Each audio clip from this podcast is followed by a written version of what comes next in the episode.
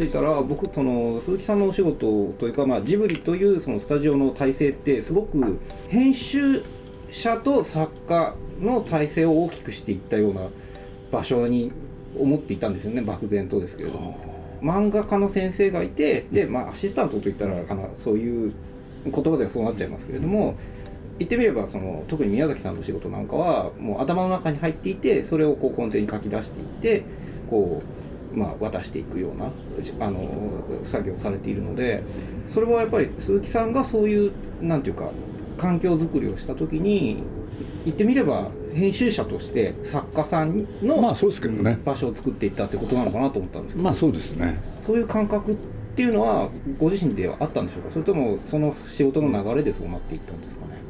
まあ出版社入ったからですよね。ですよね、やっぱり出版の仕事のノウハウというかやり方出版をやりたいと思ってたわけじゃないんですよ、うんそこがやっぱその本でもなんで入ったんだろうなってちょっと気に気になってたんですよやっぱり。何にもやりたくなかったんですよね。俺で何にもやりたくない時にまあバイト先のある人がね「鈴木君どう就職どうするの?」って言われて「なんか決めなきゃいけないんですけれど」って言ったら「じゃあ君さ」って言われて何かなと思ったら原稿をまとめるのうまいから、出版社とか新聞とかそういう方行ったらって言われたんですよ、それがきっかけですよね。だったら1個ぐらい受けてみようかって、その1個目が徳間書店だった。なるほ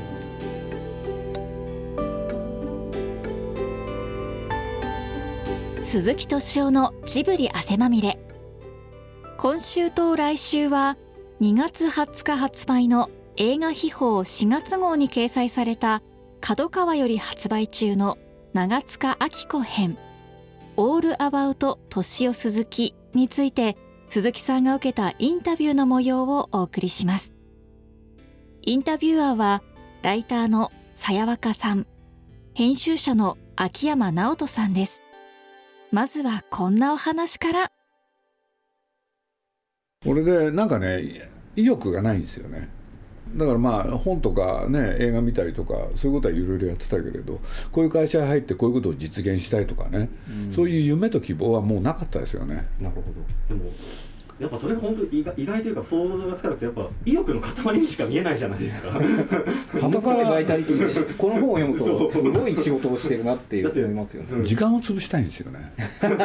なんかやっていたいってことですか？まあ僕ら学生運動世代でしょ？で僕に限らずみんなそうだったと思うけれどそういうことをやってもなかなか、ね、若いからなんかある夢を持ったわけだけれど、なかなか実現するのは現実には難しい、なるほど、うん、そうそう、それを実現できなかったっていう時にねじゃあどうするっていう問題でしょ、うん。だと思うんですよね。そうするとね何やりゃいいんだろうって。なるほど、あのまあ、この本の中にもそのご自身であの子供の頃に、まあ、えっと高校生の頃かな書かれた漫画もありましたしあとはもちろん映画も好きだったというお話がありますし詩も書かれてましたよね。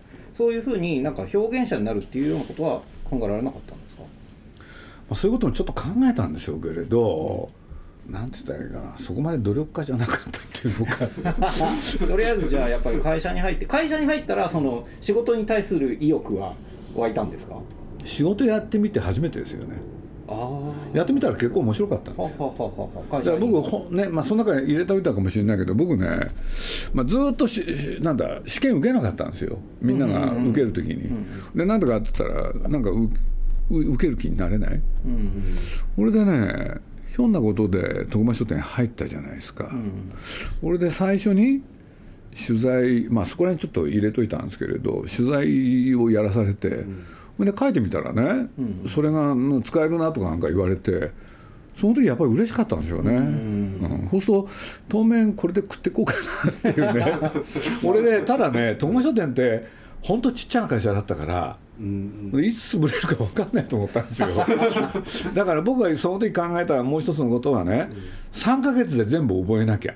あよそに転職するために。そう。そう。あなるほどなるほど。だから僕ね熱心にやったんですね。そう本当に真面目に3ヶ月やりました。ほんであれ3ヶ月で実は研修期間なんですよね。で3ヶ月で覚えられるだけのことを覚えれば他行って食えるだろうと思ったんですよ。それは思いましたね。なるほど、うんしかしまああの無事にというかあの会社ももちろん潰れなかったですし最終的にはその、まあ、最終的には潰れるんですけどね。最終的には潰れますね。そうですね。すいません。それでその朝芸時代なんかこの辺なんか記憶にあるのがありますか？自分のこれ僕がやったんじゃないけどドキュメント記事なんて覚えてますよね。僕の友達がやってたから、うん。まあ朝芸はまあいろんなところでまあちょっと喋ったこともあるんですけれどまあ簡単に言うとやっぱ面白かったですよね。週僕も読んでも面白かったですよ。僕週刊誌ってねだって僕 よ読んでないんですよ学生時代。あーあまあそれ読まずに読んでなくて読んでないや普通の週刊誌も読んでないんですよ。で読んでなくてそういう仕事をやろうとしたわけでしょ、信じられないですよね。だから僕いまだによく覚えてるのは面接でね聞かれるわけですよ「お前週刊誌読んだことあるのか?」って言うから「いや読んだことないっす」って言っちゃったしね。でね怒鳴られたんですよねその瞬間、読んだことないのにね、お前は週刊誌のあのこの会社に入るつもりなのかって言って怒られましたけどね。はい、でね、ふてくされてるんですよ、こういう言い方したの覚えてるんですよ、入ってから覚えますって。それすごいですね。なそこがなんか強胆な感じで。面なんか採用だって思われたんですかね開き直るところがね、僕あるんですよね。大学もそうなんですよ。僕らの大学の時ってね、面接なんですよね。ああ、はんで僕ね、まあちょっとあれだけど、高校の時も勉強は悪くて、で、総合評価っていうのがあるんですよ。そうすると A から F、そうするとね、もう本当に僕の担任の先生ってひどいですよね。A、A、B、C、D、E、F ってあるでしょ、僕、丸 E だったんですよ。そうするとね、総合評価 E って最低なんですよ。F は誰もいないから。うん、F になったらさすがに落第ってことになる普通は E だと大学入れないんですよ。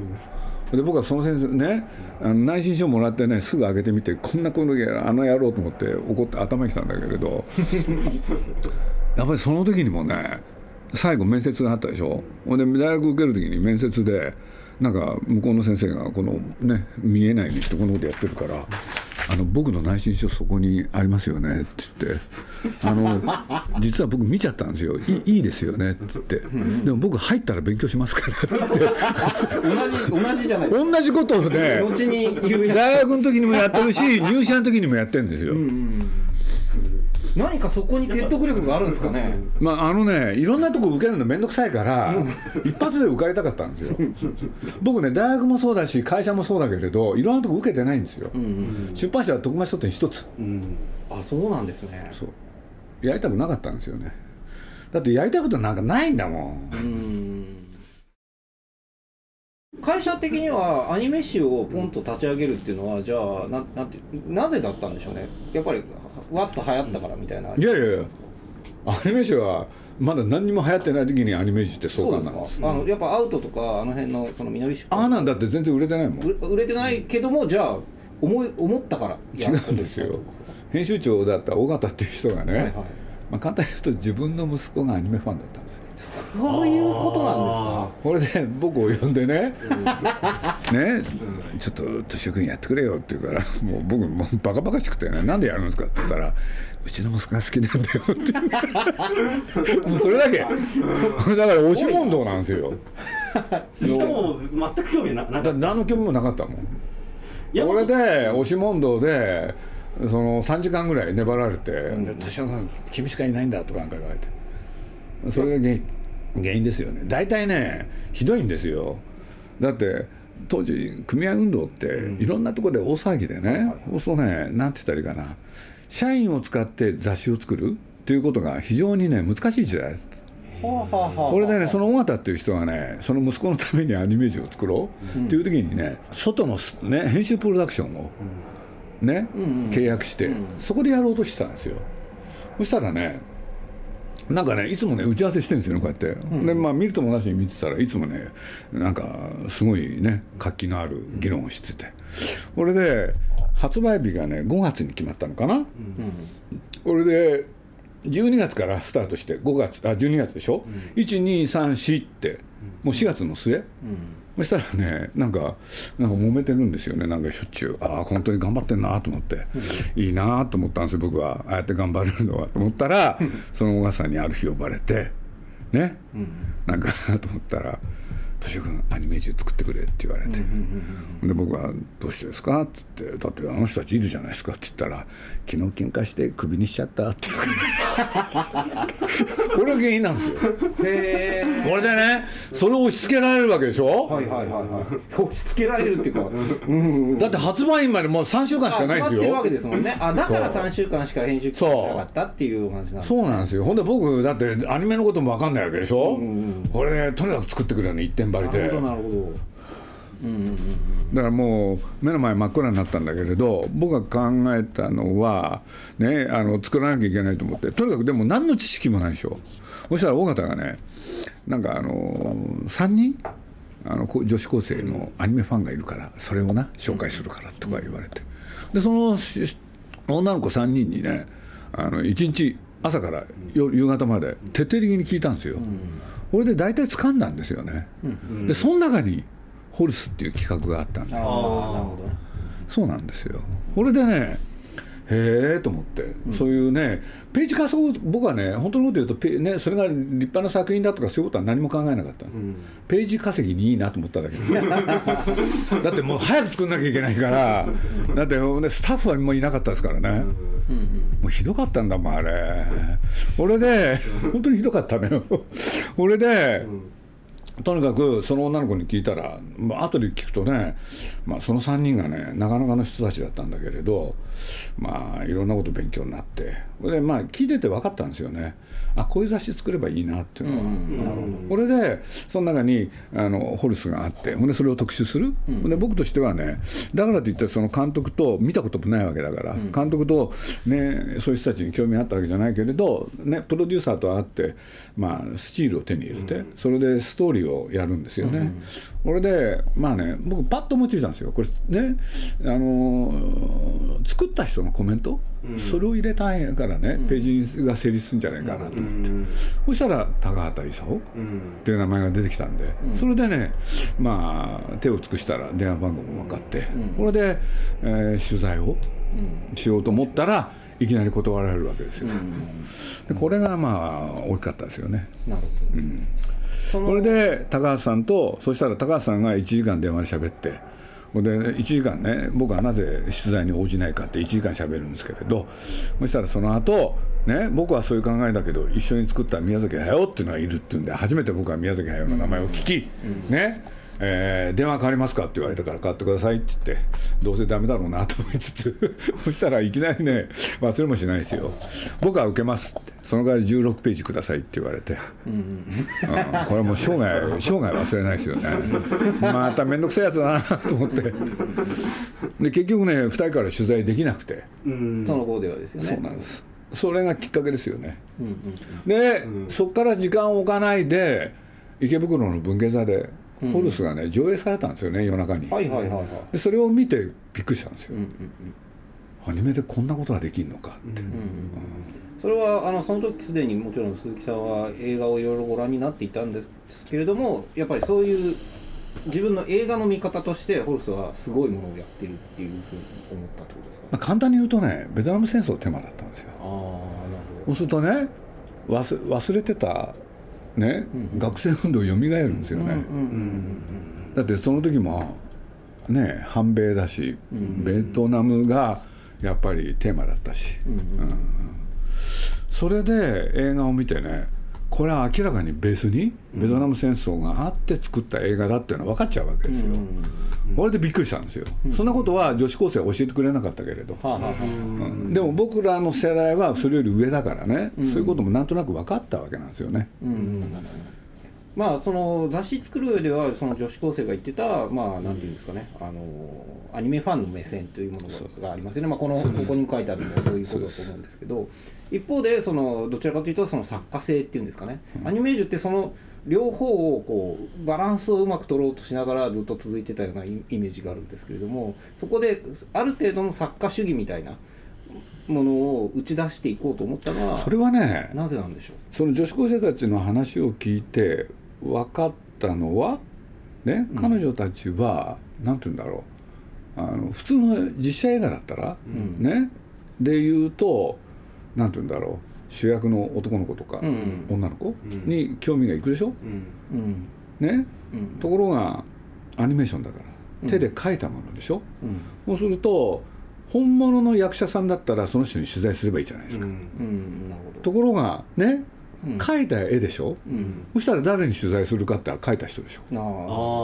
こういう順番なんですよ。で要するに書いた人そしてその作品を演出した人ん。に焦点当てればねインタビューマガジンになるかなと思ったんですよ、うんうん。でそれをねそのしこか彼女たちの話を聞きながらもう最初に決めちゃったんですよ僕、だからとにかく作品紹介と同時にねその絵を描いた人、作っあの監督した人その2人をね、焦点絞って取材しようって言ったんです。それがスタートなんですよ、作り手をだから作家主義をやろうじゃないんですよ、うん。ね、もしねだからなんていうのかなスターマガジンだったら、んそしたらもしスターマガジンで、ね、実際の男優と女優さんがいたら、その人たちに取材してそれで終わりだったんですよ、うんうんでもアニメーションであるがゆえにそういうことが起きたんですね。はあはあはあでやってるうちにね今度はねその人たちを作家として取り上げることがね面白くなっちゃったんですよ、うんうんうんそれです。創刊当時はもう本当にヤマトとガンダムもうに二大巨頭でずっと特集やってたイメージだったんですけどあの2本とかってどうどうご覧になってたんですか？あの実際にはねタイムラグがあるんですよ。はいはい。かなりの。うん。だからまあ一番最初はとにかくガンダムだけ、もうそれヤマトが大ヒットするでしょ、もうそれ今だから言えることとして言えば、当時ヤマトってね映画館にね、えー映画館でやろうっていうとダーッはいはいはい。と徹夜でみんなが並ぶ、で内実はって言ったらびっくりしたんですよ。みんなアルバイトだったんですよね。あそうですか。で僕は週刊誌の記者だったからそういうことに目が行くんですよ、うんうんうん俺でね気になったんですよ。一人いくらか。う んそこまで？そう。ここまで？そう。なるほど。取材精神に火がついてそう当時5000円なんですよ。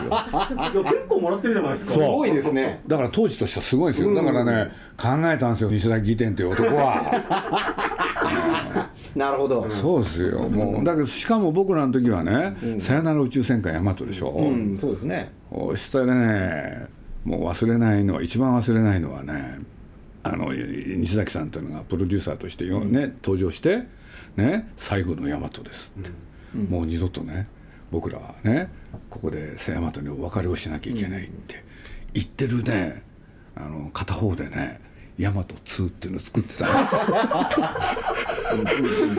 そういうなんか内部事情もなんとなく本を作ってると見えてくる。知ってる男でしょ。それで僕ね、あのね、あの西崎さんヤマト2作ってんですよねっつったら「お前誰に聞いたんだ?」って。なんか言われてね「いやちょっと僕ね取材しちゃったんですよ」っつって「お前誰にも喋るなよ。書いちゃダメだからな」っ つって。それで僕挙句の果てね。だってあんだけ二度とねさらばヤマトだと言ってて2作ったら読者を裏切ることになると。お客さんを裏切ることになりますよね。ってって。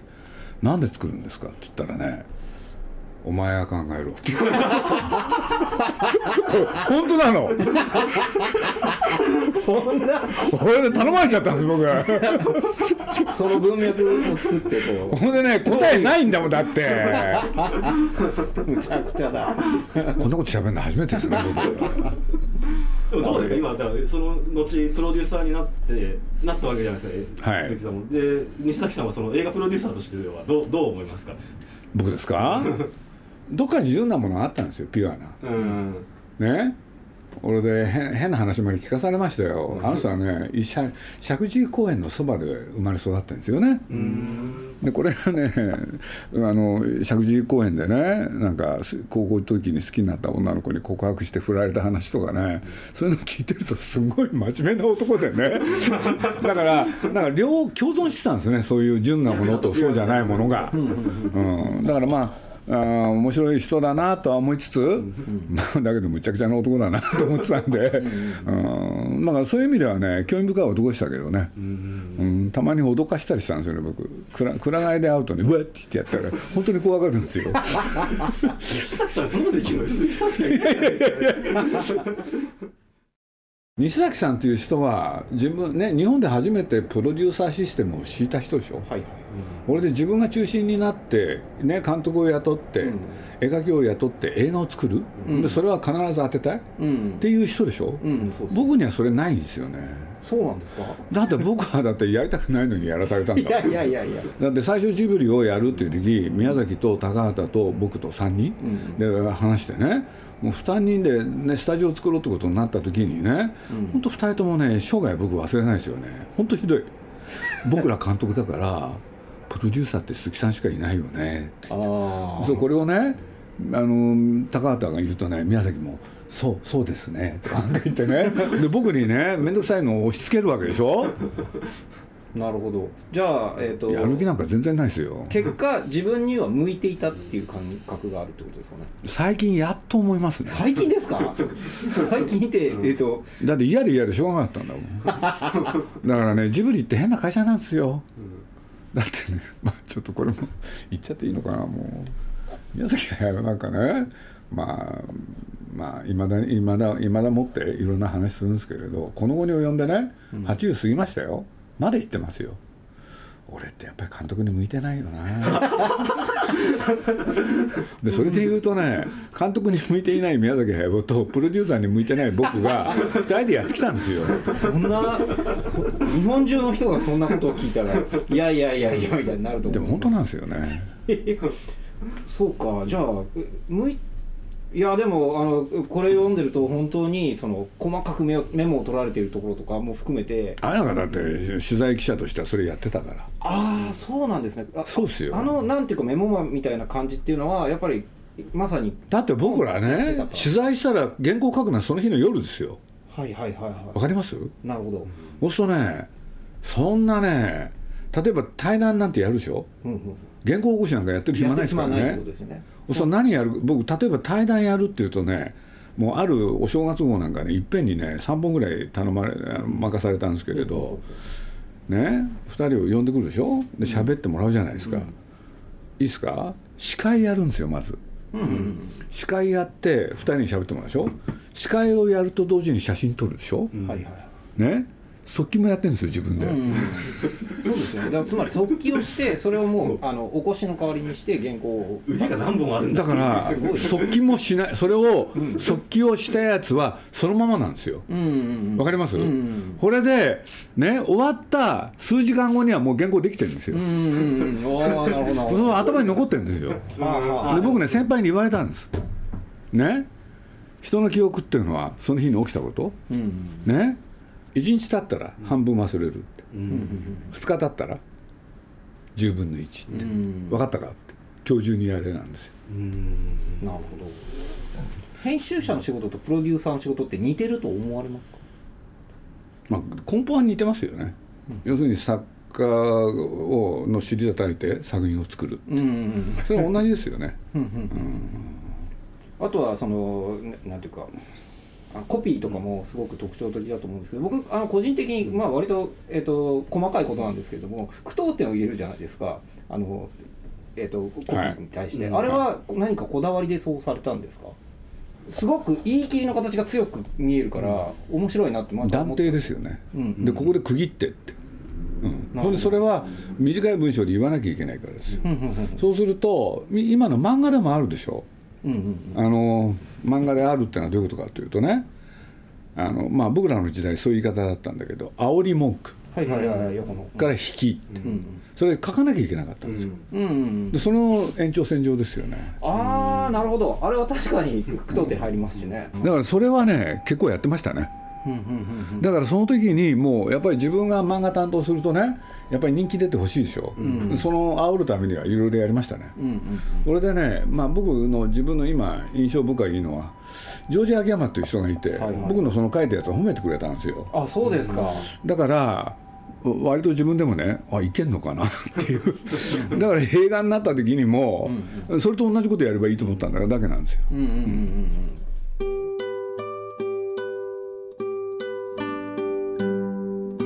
秘宝4月号で鈴木さんが受けた「オールアバウト敏夫鈴木」のインタビューの模様いかがだったでしょうか？この続きは来週お送りします。来週もお楽しみに。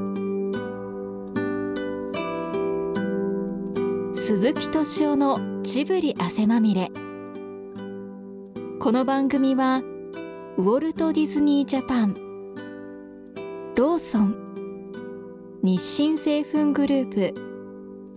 au ブルボン。信用金庫の提供でお送りしました。